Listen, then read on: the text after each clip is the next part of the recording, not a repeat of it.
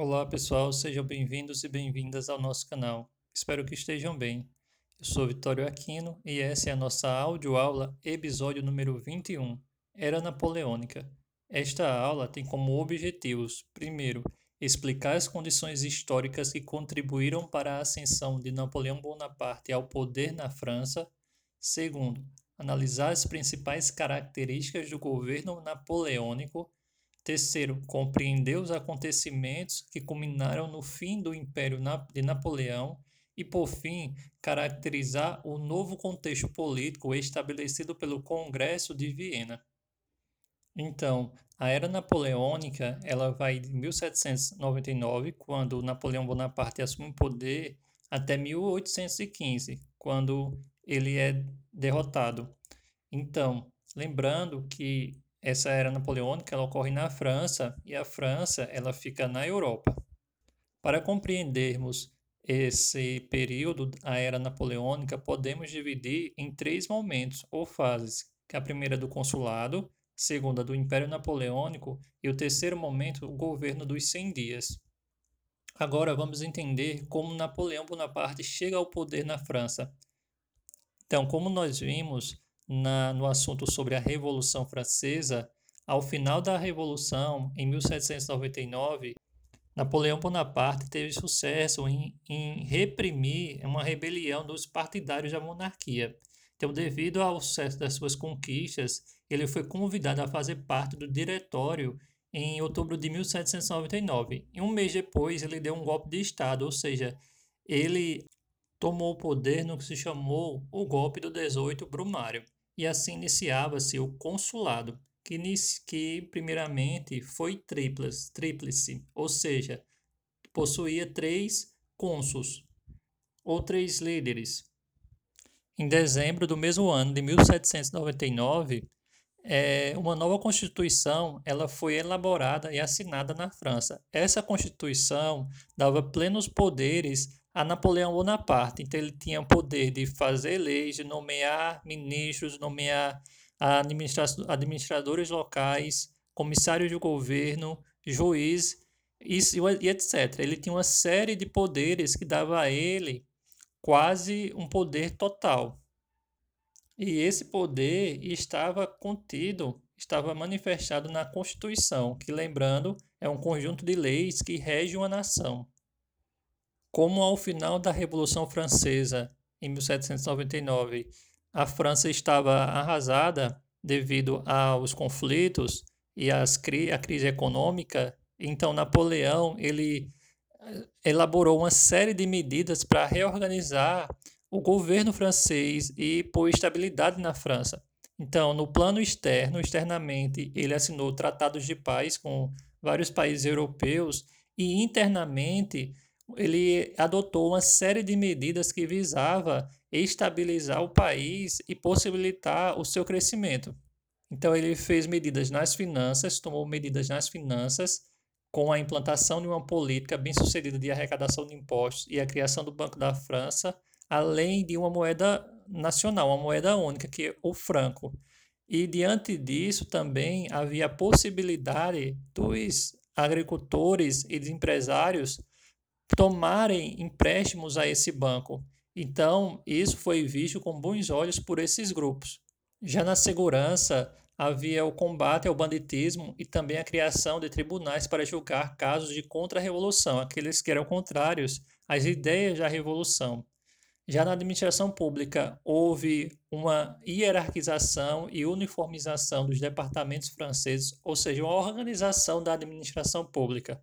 Na justiça, os juízes deixaram de ser eleitos e passaram a ser nomeados pelo é, Napoleão, pelo governo, o Estado, e na educação, houve a reorganização da educação pública com a criação das escolas secundárias, que no nosso caso corresponde ao ensino fundamental 2, e também dos liceus, que eram colégios internos para meninos é, que deveriam se formar para assumir as principais funções na administração pública e no exército da França.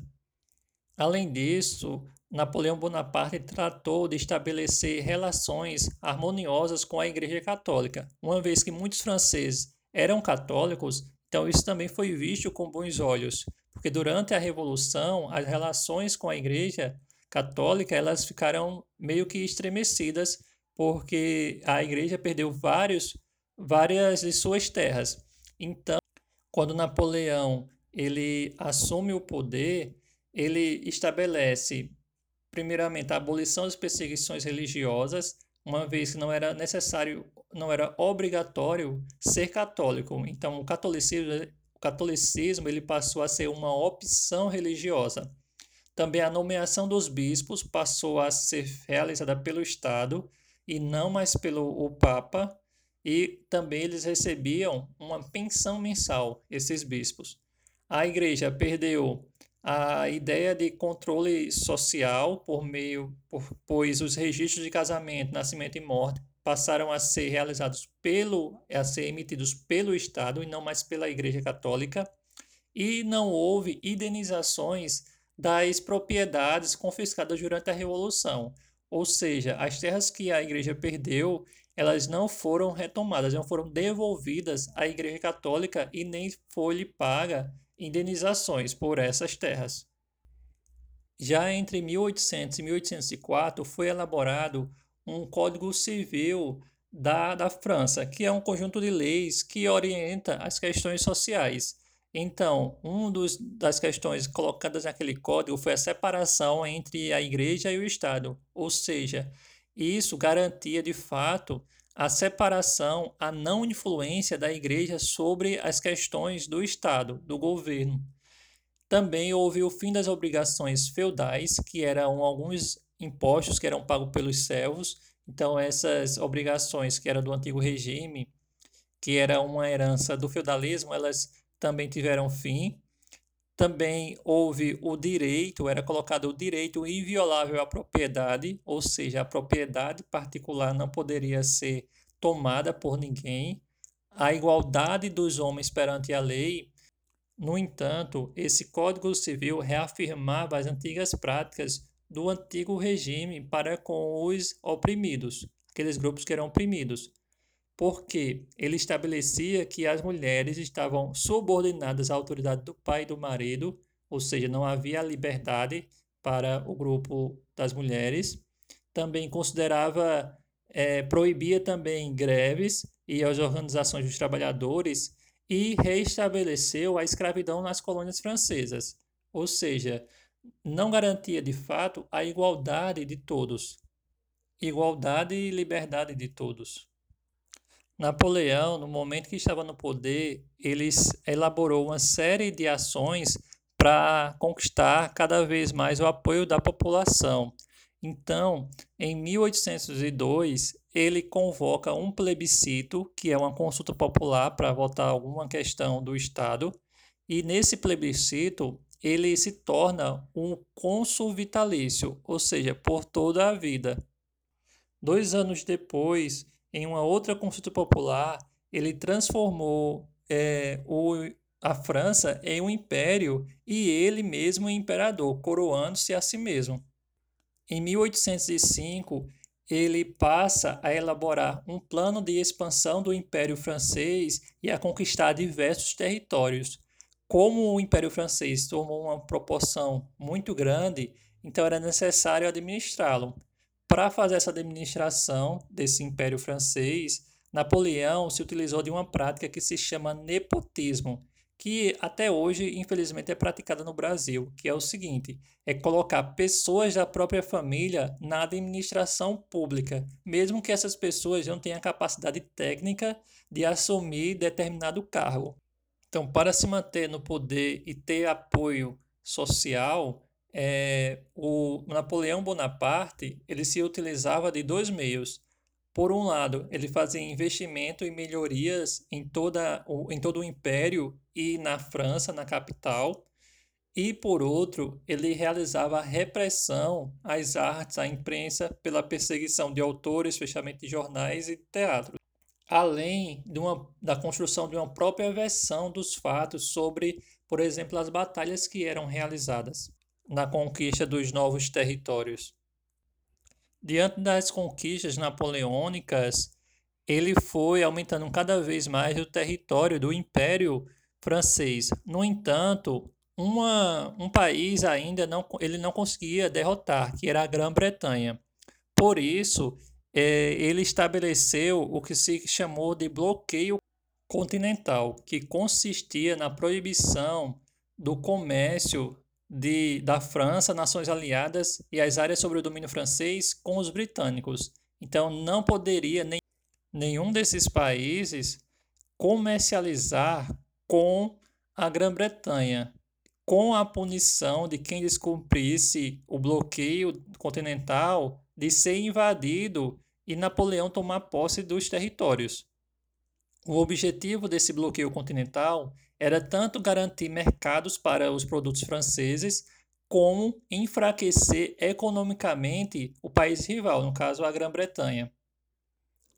Porém, a indústria francesa não foi capaz de substituir os produtos ingleses para suprir as necessidades do restante do continente europeu, o que causou uma crise de abastecimento.